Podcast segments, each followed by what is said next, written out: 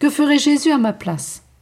Écoutons le père Andrea Santoro, 1945-2006, prêtre diocésain, italien, prêtre fidei d'Onum en Turquie, assassiné le 5 février 2006 dans son église à Trabzon.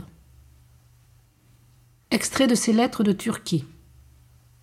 J'aimerais une église qui parle au cœur de celui qui entre, qui le fasse rentrer en lui-même, lui insuffle de la sérénité, le renvoie à quelque chose de plus élevé, lui offre un silence plein de Dieu, lui fasse entrevoir sa beauté. En sera-t-il ainsi? L'intention est là, mais les outils sont pauvres. Et surtout, je me dis souvent que c'est nous qui devrions être ce visage, nous qui habitons dans cette Église. C'est nous que le Seigneur appelle pour que nous représentions sa présence, son visage. En est-il ainsi? Le désir est là, mais les instruments sont encore plus pauvres.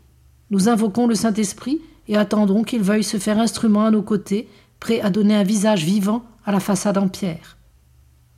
Trois jeunes gens sont venus nous insulter. La guerre, ai-je dit, n'a jamais rien à voir avec Dieu, qu'elle soit faite par les chrétiens ou par les musulmans.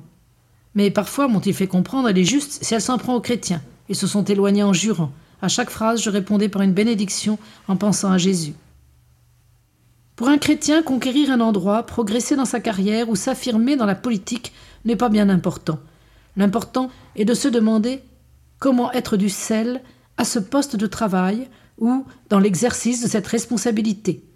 Il n'est pas important de se tailler un espace, mais d'être le sel de chaque espace.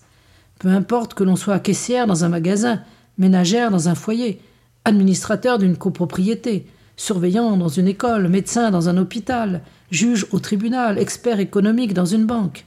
Mais voyons plutôt de quelle manière on est caissière, ménagère, administrateur, surveillant d'école, juge, médecin, économiste. Le Seigneur nous reconnaîtra s'il trouve en nous ses stigmates, et le monde nous reconnaîtra comme les disciples de Jésus s'il trouve en nous les traits du Maître.